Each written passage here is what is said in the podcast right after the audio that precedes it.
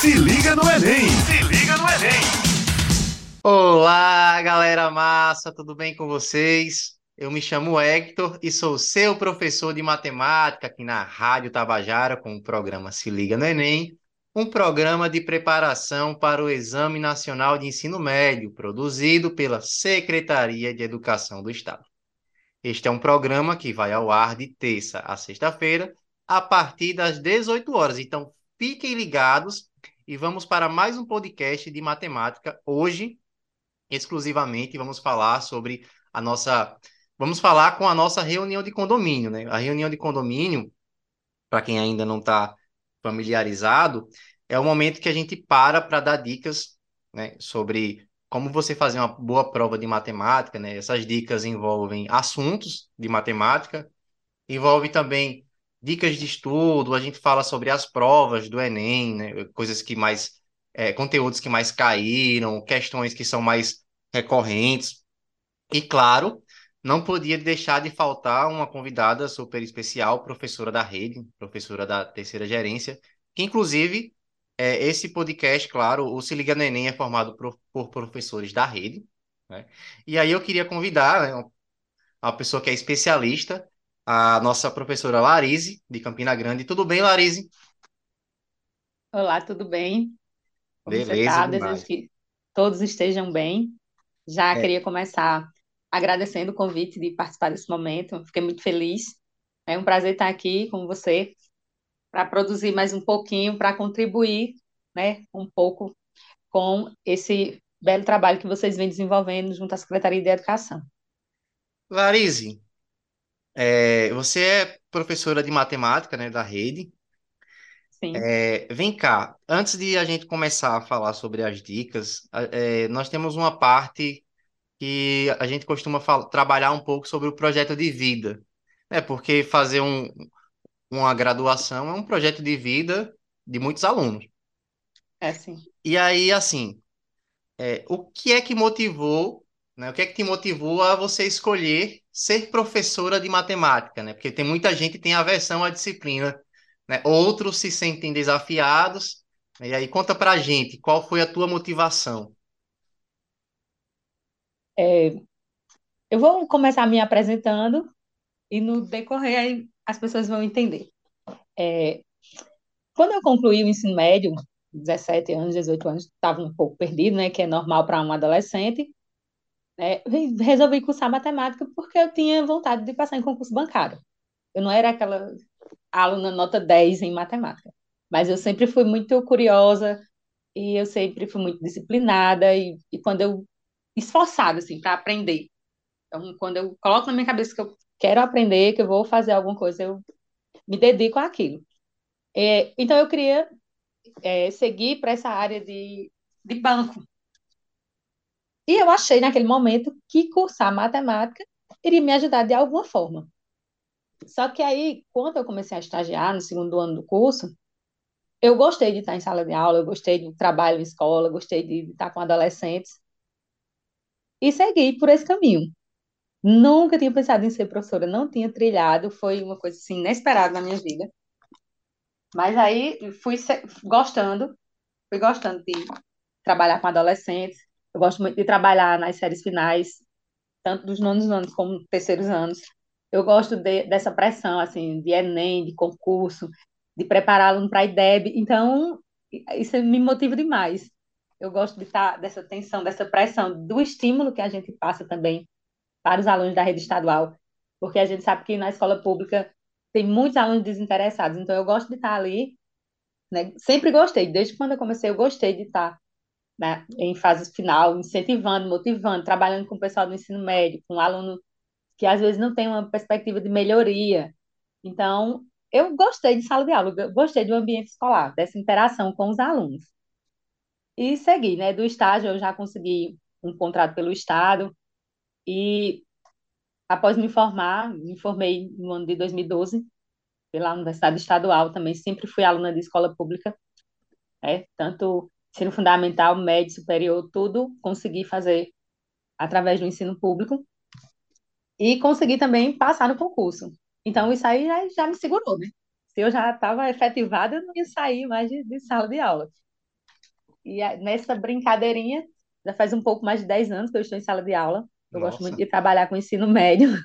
É, tem uma eu, carreira eu já, gosto né? muito, é, eu gosto muito de trabalhar com ensino médio e fui ficando. E hoje eu digo, eu não escolhi, assim, não tinha essa vontade de ser professora, mas é uma profissão que eu gostei de descobrir, eu abracei a minha profissão e eu não me considero uma pessoa, é, é, uma sofressora, como se diz, não sou uma pessoa triste, não estou sofrendo. Claro, toda função, toda profissão, a gente requer melhorias, quer uma coisa e outra, mas sou professora hoje por opção, porque caso não gostasse do que faço, eu já teria procurado um outro meio, uma outra atividade para fazer. É muito bom, né? Quando a gente trabalha com o que gosta, né? Assim, até os alunos, eles, eles enxergam, né, a dedicação. E, assim, muito bonita a tua história. É...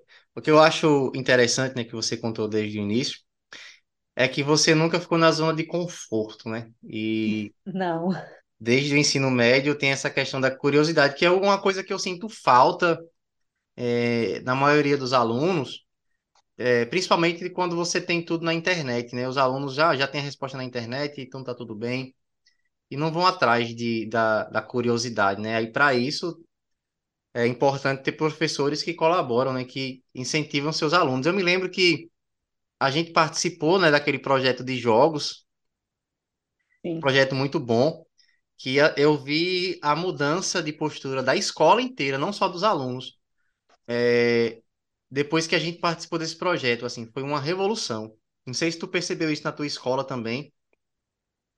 É um projeto muito bom. Tu lembra dele, o, o projeto de jogos? Sim, sim. É muito É, inovador, né? o Mente Inovadora. É, a, a experiência que eu tive com aquele projeto foi muito bom, foi muito boa. E assim, é, eu percebi que no decorrer, né, nas fases aqui, a gente tem alunos, eu trabalho no bairro periférico, então os alunos faziam assim, para que que a gente vai treinar? Para que que eu vou ficar jogando? A gente não vai passar de fase. Então eles já tinham esse, essa, esse sentimento negativo dentro deles. A gente não vai conseguir, né? Porque você vê um bairro periférico, uma escola, né? Apesar que a escola que eu trabalho é uma escola, né, que se destaca aqui na terceira gerência, mas aí os alunos ainda têm isso com eles, de não conseguir, porque a gente que vem de escola pública, em muitos momentos a gente tem esse pensamento de não conseguir. Então, quando os alunos passaram da primeira fase, foram para a segunda fase, foram para aquela final em São Paulo, é, a autoestima dos alunos mudaram demais, porque eles perceberam que eles são capaz. capazes, É, eles são capazes, eles podem conseguir. Então, basta o quê? Dedicação, treino, que eles vão chegar lá. Então, de uma experiência com o jogo, a gente pode levar também para a sala de aula, né? É, conciliar com a experiência de sala de aula. Então, se você tentar, se você fizer, não existe nada impossível. Tem coisa que vai ser um pouco mais difícil, mas você dedica, você treina, né? Você não desiste, o importante é não desistir, que você consegue. Aí foi uma experiência muito positiva para os alunos. E eu- o que eu percebia neles era isso, essa falta de motivação, essa sim. autoestima baixa em relação, ah, a gente não vai conseguir, a gente não vai ganhar. A gente está só perdendo um intervalo para ficar treinando para esse jogo. E a gente conseguiu representar a Paraíba lá, né? Muito bem, né? Ganharam até pódio, Muito, é, foi. Muito, pra gente, a gente ficou em terceiro lugar nacional, a minha foi, equipe, foi e excelente. eles ficaram maravilhados, né? Maravilhados eles ficaram. Foi muito, É muito boa aquela uma, experiência. uma pena, né, ter acabado esse projeto muito bom. É, eu lembro que quando a gente conseguiu a vaga para o Nacional, para a competição nacional, que foi em São Paulo, assim, movimentou a comunidade inteira, né? Porque também era uma escola que ficava, que fica aqui no bairro, né, das indústrias, a escola Santos Dumont, que é um pouco afastado. Menino, que negócio massa. Assim, é, é difícil até descrever, né, a- todo o processo que foi. Então já tivemos aí, no caso, uma dica, né? Não desistir e sair da zona de conforto, né? Duas dicas, porque matemática é isso. Se você ficar na zona de conforto com a matemática, não dá certo, né? Porque, assim, tem até uma frase, né, que diz: a matemática entra pelos dedos. Você tem que praticar. Tem. Só Tem conversando, não tem como, né? É. Eu- assim, Larise, você já deve ter ouvido falar, claro, também que você tem uma bagagem muito grande, mas os alunos falam muito que, ah, com a sua explicação eu entendo, mas quando eu vou fazer, eu não consigo. É mais, Não, então, é, é, assim, o que é que a gente percebe, é, Larise? Porque os alunos, assim, ele, o que eu penso, né? Eles deixam para treinar perto da prova. isso. E assim, hoje eles têm muito mais facilidade que a gente.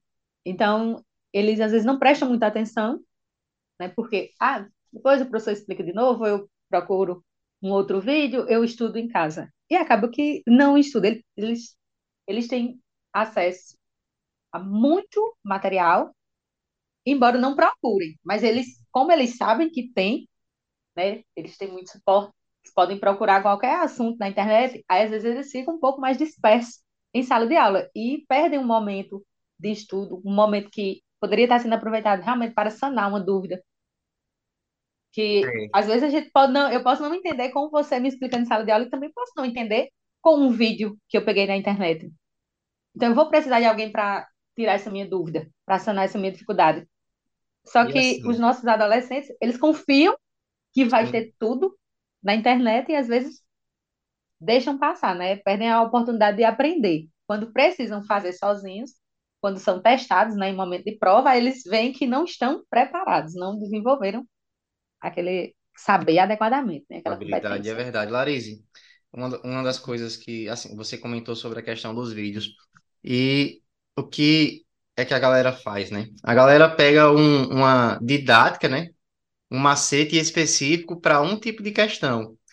E aí o aluno ele aprende aquele macete para aquela questão, aí pode ser que se dê bem na prova, mas depois esquece, porque vê só, não é todo macete que funciona para todo tipo de questão. E aí você tem alguns assuntos que são mais recorrentes, né? Por exemplo, a regra de três. Se você domina a regra de três, você consegue fazer muita coisa. E o que a gente vê com esse, com muitos vídeos do YouTube é que o pessoal, por exemplo, vai explicar a porcentagem. Aí mostra um macete para cada tipo de conta, acréscimo, decréscimo, e aí pra- é, é, utilizando multiplicação, tabela, enfim.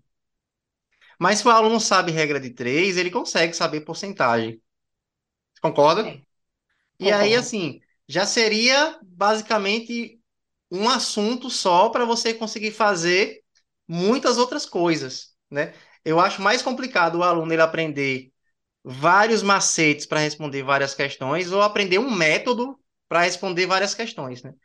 O método pode ser mais complicado de você entender na hora, mas é mais eficiente, né? E aí, nessa linha, eu queria falar aqui um pouquinho sobre os conteúdos que mais caíram na prova de 2022. E aí a gente chega nessa segunda parte, que é a parte da, de assuntos. Vamos falar um pouco sobre, sobre álgebra, não é isso? Mas. Clarice, vê só. Eu andei analisando a prova de 2022, a prova de matemática, e eu vi muitas questões de aritmética básica, de razão, proporção, porcentagem, probabilidade, combinatória, função né, do primeiro segundo grau. Ah, tinha muita questão também de geometria, né, cerca de 15 questões de geometria, que é uma área grande. E aí, assim, eu penso, quando eu estou falando de álgebra, é, eu penso que essa parte básica mesmo de é, razão, que é uma divisão, né, proporção, porcentagem, aritmética, aritmética básica, desculpe, é uma parte que, se o aluno consegue entender bem, ele consegue fazer muitas questões.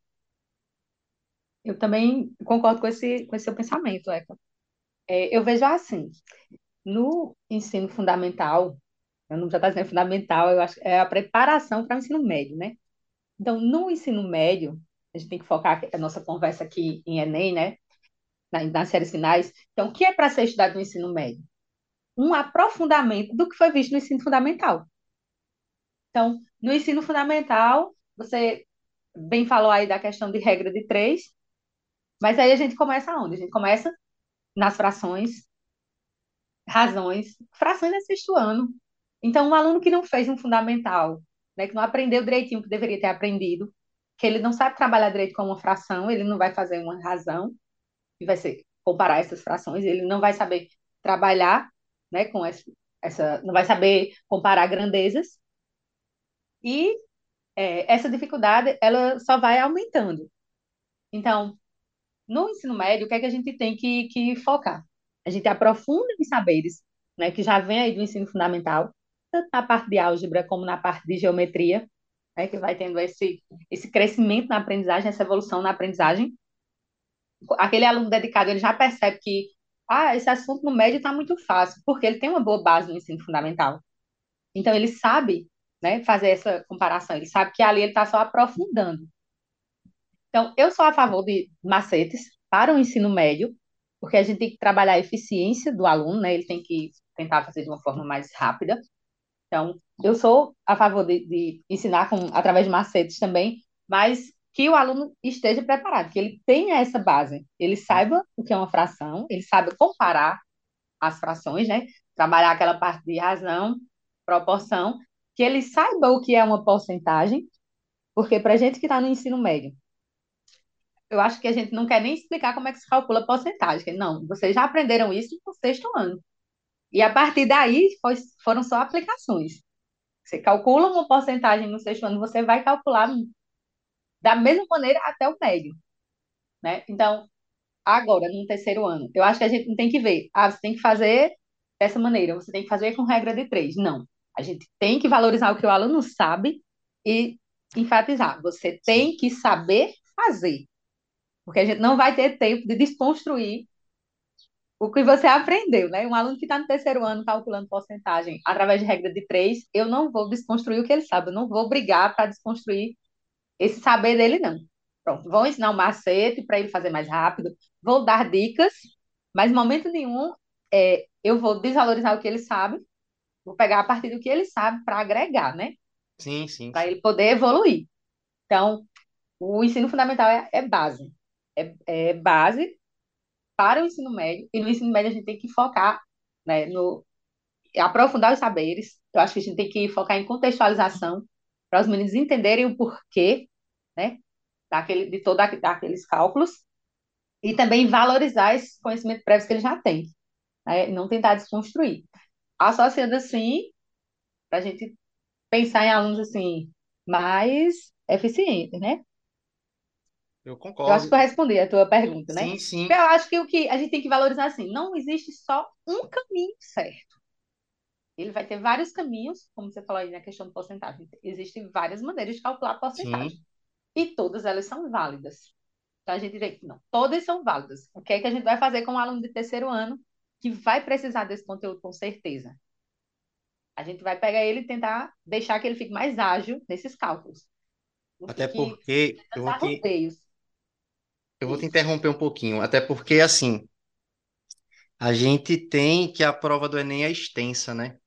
demais. Então, claro, é, isso que você falou, assim, eu concordo assim embaixo, né?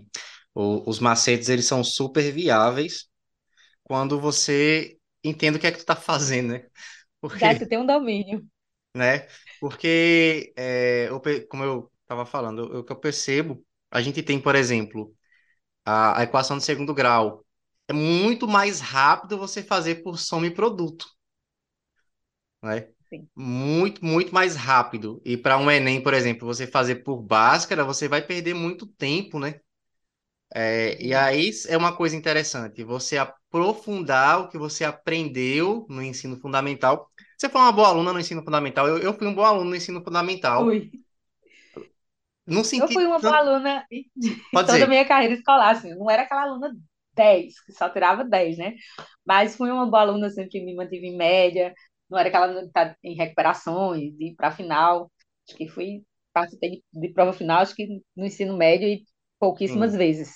Não era aquela aluna 10, né? Só nota 10, mas mas sempre era fui uma aluna né? de boa. É, É, e aí, assim, uma coisa que eu levei para minha experiência de vida, eu raciocinando, eu não tive tanta dificuldade para aprender os conteúdos do ensino médio de matemática, por exemplo, porque eu tive um bom ensino fundamental. A minha dificuldade mesmo era querer estudar. Mas, mas para entender o conteúdo em si, né? E aí é justamente porque o ensino médio é uma, um- uma, um- uma complementação, né, do ensino complementação. do ensino fundamental. E é tanto que você vê aí a prova do Enem com muitos conteúdos do ensino fundamental. E vou aproveitar até essa dica para você, aluno, que tem dificuldade muito grande em matemática no ensino médio. Volta lá para o quinto, para o sexto ano, para o sétimo ano, vê é, MDC, MC, fração. Vê lá a aula do professor Hector, a primeira aula de, de, de fazendo a propaganda aqui, tá? A primeira aula de fração. Eu Se liga no Enem! Se liga no Enem! É, vou aproveitar esse momento, Larissa, para dizer que estamos aqui na Rádio Tabajara com o programa Se Liga no Enem, um programa de preparação para o Exame Nacional de Ensino Médio, produzido pela Secretaria de Educação do Estado. E aproveitar, claro, mandar um abraço para os meus coordenadores, Aniel e Isa, que levam esse programa muito bem, para todos os professores da rede, inclusive hoje tem dois professores da rede, né? eu e a professora Larise. Mandar um abraço também para as professoras é, Camila e Janiele, gravamos um podcast, Larise, sobre mulheres na matemática, porque é, assim, ao longo do, da história da matemática, né, você vê muito nome de, de homens que fizeram contribuições e, e, e deixaram, assim, na, na literatura os nomes de mulheres apagados, mas mulheres contribuíram muito bem para a matemática, né? E, Sim, sim, e é inclusive, importante. sim, pode pode falar. Não pode falar, desculpa. É, inclusive, o, o- a SBM, né, o pessoal do, da, da Sociedade Brasileira de Matemática, tem contribuído muito, né, fortemente aqui no Brasil para divulgar as mulheres que, que são pesquisadoras, né, na área. Inclusive, tem muita gente. Minha, eu tenho uma co-orientadora, né, que é muito boa, a professora Lisandra, né, é, você, né, professora também, e muitas outras professoras de matemática, que não é muito comum, né, é, é, em escola. Não sei se na tua escola tem muita mulher matemática, mas eu acho que a maioria, infelizmente, ainda é formada por homens, né? É uma maioria formada por homens. Na escola que eu trabalho, é o contrário. A gente foge à regra. O grupo de exatas é 80% feminino. Maravilha. É, a gente foge à regra, mas numa sociedade, se, se a gente observar, realmente, exatas, não só matemática, né? A área de exatas é uma área extremamente, assim, masculina. E não tem nada a ver uma coisa com a outra, né? não, não tem, porque é, tem pessoas inteligentes e tem pessoas esforçadas. E as esforçadas chegam à inteligência também, né? É. Se tornam inteligentes, independente de serem homens ou mulheres. Então, é, e, e você falou sobre isso, Hector. Eu encontrei um aluno há uns dias e ele me cumprimentou, né? Professor, você não lembra de mim, não? Eu digo, não, não, acho que não. E ele comentou, eu lembro porque foi a, a primeira professora de matemática mulher que eu tive, inclusive foi a Nossa, única. Foi eu fiquei assim, eu digo, realmente. A mim, lá na, na escola que eu trabalho, nós temos, somos quatro professores de matemática, três mulheres. Mas é uma realidade totalmente atípica, né? A gente sabe que a área de exatas é um, um- uma área predominantemente masculina, mas a gente está tentando mudar essa, essa realidade. é, eu acho que sim. Acho que ao longo do tempo as universidades estão mais, é, é, mais cheias e tudo mais, e, e tem agregado, né? E é bom essas motivações, assim, essa representatividade, né? Até porque isso chama muita atenção. Quando você, por exemplo, tem uma, uma área que a maioria, ou quase 100%, né, é formada por pessoas de certa, certo estereótipo, né? Acaba desmotivando outras pessoas, né, a irem procurar, porque não acaba não se identificando muito, né? Mas enfim, vamos dar continuidade. Eu aproveitar, eu acabei te cortando. Tu quer aproveitar para mandar um aquele abraço, né, para alguém, algum, alguma escola, algum local? Vou mandar um, um alô, um abraço, saudações aos meus alunos da ECITA Pereira, que com certeza, né, vão ouvir esse podcast, com certeza vão participar do programa Se Liga. Eita, que bom. Então, com certeza eles vão participar. Estão esperando, a- já estão esperando aqui em Campina Grande quando vai ser o festival aqui da Terceira Gerência, né? Já estamos aguardando. E eles são bem assíduos, vão, vão estar acompanhando todo esse, esse projeto durante esse ano do Se Liga no Enem. Rapaz, por falar em assiduidade, eu gostei muito daí, em relação a, a... Os alunos são muito participativos, né? É, as oficinas que eu coloquei, assim, é, esgotaram as vagas no mesmo dia, e em todas as sessões, e assim, lotado. A, a terceira gerência deu um show, foi, um dos melhores locais de, de, de festival. Sempre é, né? A, a terceira gerência sempre dá, dá um show, né? Na, na- quando você tenta A reunir essa galera. Sempre, a gente tenta, a gente tenta. É, é muito boa, assim, um dos lugares que eu mais gostei de estar viajando. Vamos lá, vamos falar de Enem, né? Continuar nessa pegada. É, a gente falou um pouco sobre, sobre álgebra, e aí não queria deixar escapar a oportunidade das funções, né? Porque as funções, Larissa, ela é, é, basicamente compõe metade do ensino médio, né? é. Aí é As onde, relações. exatamente, onde realmente você vê que está no ensino médio, porque você tem muita função envolvida, né? É, Uhum. começa, a gente começa com função no nono ano, não é isso? Função do primeiro, função do segundo. Nono ano. Mas eu vejo bem como uma coisa puxa a outra, né? Você tem que ter um domínio da aritmética, né, da- das operações básicas, da matemática básica. Aí quando você chega ali por, pelo sétimo ano, mais ou menos, começa aquela, aquele número desconhecido. Ele ainda não é chamado de função, nem de equação, né? No sétimo. É é um número desconhecido. Tá lá o quadradinho, uma bolinha para você saber o valor. Aí no oitavo, aí já começa o estudo de equações, nono ano, funções, função do primeiro grau. Mas você tem que, que ver que essa, essa parte de álgebra, ela já vem, vem assim, da aritmética, né? Vem da, da substituição. Quando a gente quer generalizar, então a gente quer encontrar um valor desconhecido, vai substituindo ali por uma letra para entrar na função, né? Que vai ser a relação ali entre as grandezas. Eu acho que o exemplo mais prático para a gente aprender uma função é uma relação de compra. Sim, Então, se você vai comprar um produto que custa X, você compra dois, paga 2X, você compra três, então, e ali você vai, né, fazendo essa relação de compra, a relação entre quantidade e preço. Aí a gente chama lá, na, lá em sala de aula a relação entre X e Y. A relação entre o dinheiro que você tem, a quantidade que você quer e o dinheiro que você tem. Então, mas observe, para eu fazer esse cálculo, eu já tenho que saber trabalhar a aritmética, eu tenho que saber o que é o dobro, o triplo, e assim, já tenho que saber o que é uma proporcionalidade e saber usar, né, essas operações de maneira correta. É como você falou, essa parte de funções, né, pega uma boa parte do, do ensino médio. Primeiro ano é praticamente todo função, função do primeiro grau, função do segundo grau, função modular, exponencial, logaritmo. Então, mas ela já, vem aí aprofundando no primeiro ano uma função que foi trabalhada lá no ensino fundamental, né, no nono ano, que já veio do oitavo com a introdução do cálculo algébrico.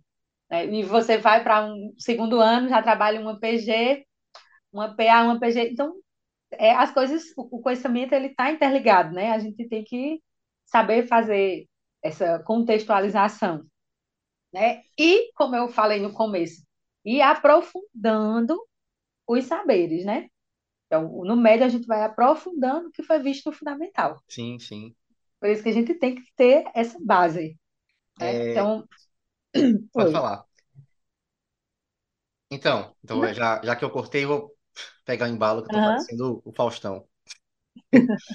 É, vê só, aí eu vou aproveitar e fazer mais uma, uma propaganda aqui. Você que quer descobrir quem foi que colocou o X na matemática, a gente tem um podcast que gravamos esse ano sobre isso. É, já tá na plataforma do Spotify, tá? Não se preocupe, vai lá, dá, faz o seu acesso e depois você Sim, me fala sim. comigo um pouquinho. A gente fala muito sobre que o aluno tem esse negócio, né? Quem inventou esse X? E não é nenhuma coisa antiga, é uma coisa recente até século XVII. É, a álgebra é uma disciplina, é uma área nova, né? Antigamente só tinha geometria. Por falar em geometria, quase chegando aqui ao, ao final do nosso podcast, né? Mas por falar em geometria, claro, é, a gente tem muita coisa de geometria para para comentar, mas vamos tentar priorizar a parte que mais cai, né? E a parte que mais cai, claro, eu penso muito quando a gente está falando na, na geometria é, de Euclides, né? É, e aí a gente tem essa questão de... O que eu, o que eu penso, Larissa, de geometria, essencialmente?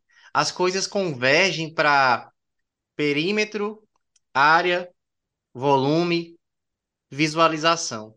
Não sei se você vai vai concordar com isso, porque a gente tem muita álgebra envolvida, mas no fim das contas a gente está calculando medidas. Medidas. Não, é. A, a álgebra vem, né, para estimular o, o aluno com o pensamento algébrico. Eu acho que ajuda muito ele desenvolver, né, uma maneira de pensar. E desenvolvendo isso, aí aplica-se nas formas. Como você Sim, sim. puxou aí para a parte de geometria. Na, com os meus alunos, eu digo, gente, prestem atenção, estudem. Toda prova do Enem que você for fazer, tem alguém que comprou um terreno, tem alguém que construiu uma casa, tem alguém que é mais rico, vai fazer uma piscina, e Exatamente. você vai ter que calcular o volume. Tem aquela pessoa que caminhou na praça, não sei o quê, e aí é perímetro. Então, são, são coisas assim que são essenciais. Um aluno não pode sair do ensino médio sem saber o básico, né? Ele tem que saber é, as unidades de medidas, quais as unidades de medida, o que é que mede o quê. Se você vai falar em comprimento, você vai medir em metro, isso vai ser aplicado em quê? Em perímetros, né? Para o cálculo de perímetro. Então, você tem que saber o mínimo, os múltiplos e submúltiplos. Porque a questão ela vai ser dada lá e para um terceiro ano pode a informação na questão está sendo dada em quilômetro ou em metro e o gabarito está em outra unidade de medida, porque espera-se que o aluno saiba fazer essa conversão. Né? Então, é o básico. Você tem que dominar unidade de medidas. As E unidades de aí, medida. Você tem que saber que você mede comprimento em metro, é, você mede área em metro ao quadrado, você vai medir capacidade de volume em metro cúbico, você tem que saber transformar metro cúbico em litros, porque a pessoa que vai construir a piscina, ela constrói em metros, mas ela enche em litros. Então, os alunos têm que saber fazer esse passeio. Porque se eles não tiverem esse domínio, de nada vai adiantar. E isso, Hector, é um conhecimento muito básico. Talvez no ensino médio, a gente, enquanto professores, a gente nem se preocupe em revisar, se em perguntar se o menino sabe transformar metro em, em quilômetro.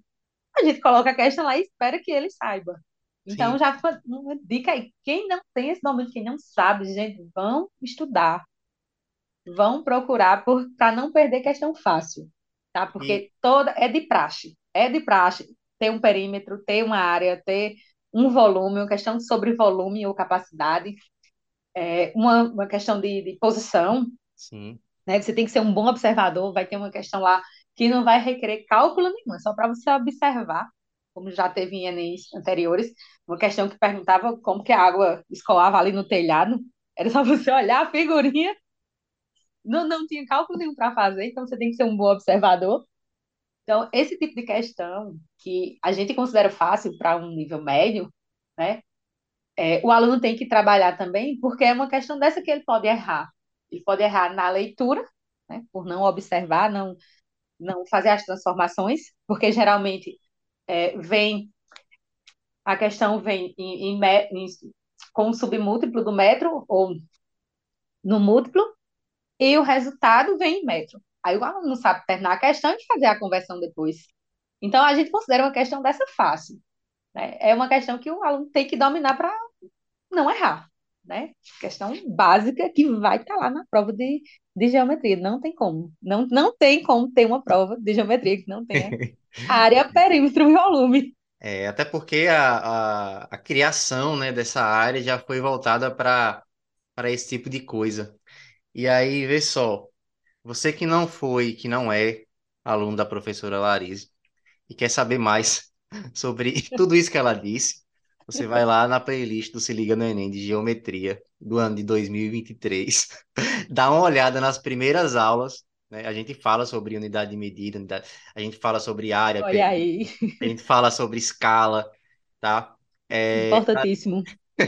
então, se você não é aluno da professora Larissa, que ela deve ter explicado muito bem, tanto nesse podcast quanto em sala de aula, né? Em sala de aula mais ainda, que tem mais tempo. Então você vai lá e coloca lá, tá? Se liga no Enem, geometria. Aí vai ter a sua aulinha. E a gente deu dicas aqui, nada mirabolante. Você deve ter percebido que é, muita coisa do ensino fundamental. E aí, só com essas questões fáceis, você vai tirar uma nota muito boa. Larise, é, antes de, de, a gente chegar nas nossas partes finais, é, tem um, um, conteúdo específico que a gente acaba esquecendo ou acaba não colocando no nosso, nosso dia a dia, né, no, durante todo o ensino médio, que são as projeções é, ortogonais. É muito difícil algum aluno é, de ensino médio ter visto né, isso como, como conteúdo. E tem caído muito no Enem, né, de você projetar coisas no plano, né, de você de repente faz um caminho lá que ele chama que a gente chama de caminho poligonal em cima de um sólido e aí ele pergunta qual é a projeção, né, no plano. E aí são questões que não são difíceis e que a gente acaba perdendo. Então eu vou deixar mais essa dica, tá, para vocês. Eu queria agradecer a professora por ter aceitado o convite, né, e convidar para mais um podcast, se ela quiser, é claro. É, e se, a casa é sua, tá? Fique à vontade e deixar essas, esses momentos finais com você para você se despedir e é isso. Assim, já, já estamos chegando nos momentos finais. É, então, eu queria agradecer também a você, a equipe que confiaram e me convidaram para fazer esse momento aqui, desenvolver esse trabalho com vocês e já me colocar à disposição para quando precisarem, que eu puder contribuir ou auxiliar, eu estou por aqui. Eu acho que a gente teria que fazer um só realmente com dicas para é, até trazer mais maturidade para os alunos, porque assim, é, eles têm que, que ficar ansioso esse ano. Ele, terceiro, quem, tá faz, quem está concluindo o ensino médio, não tem como, vai ficar ansioso. Tem hora que a mente vai dar uma bugada, isso é normal, né? Então, mas a gente tem que tentar controlar esse tipo de sentimento, né? Para não se perder no momento de prova. É, você falou agora no finalzinho nessas questões de, de, de geometria de posição. Eu considero que se você não for um bom observador, torna-se uma questão muito mais difícil, porque você quer resolver prova de matemática só com fórmulas. E não, você só precisa observar o caminho, o trajeto, a projeção de determinado objeto. Então, a gente não tem que ficar focado só em fórmulas. A gente tem que transitar em todas as áreas da matemática. Né? E assim, gente, o pensamento matemático, o pensamento algébrico, ele não vai lhe auxiliar só para fazer a prova de matemática. Ele vai lhe auxiliar tanto na prova de ciências da natureza como um todo, como também algumas outras, como em geografia, como em sociologia, porque é de praxe uma prova de matemática é, ter questão de escala, assim como na prova de geografia vai ter lá também uma questão de, de escala. Então, fica essas dicas para vocês e eu aguardo uma próxima oportunidade. Bom, galera, então ela está convocada para a próxima, para uma live, inclusive, de dicas, tá? Tanto podcast quanto live. E é isso. Chegamos ao final do nosso programa aqui na Rádio Tabajara, com o programa Se Liga no Enem, um programa de preparação para o Exame Nacional de Ensino Médio, produzido pela Secretaria de Educação do Estado. Lembrar a vocês que esse programa vai ao ar de terça a sexta-feira, a partir das 18 horas. Fiquem ligados e até a próxima. Valeu, galera! Se liga no Enem! Se liga no Enem!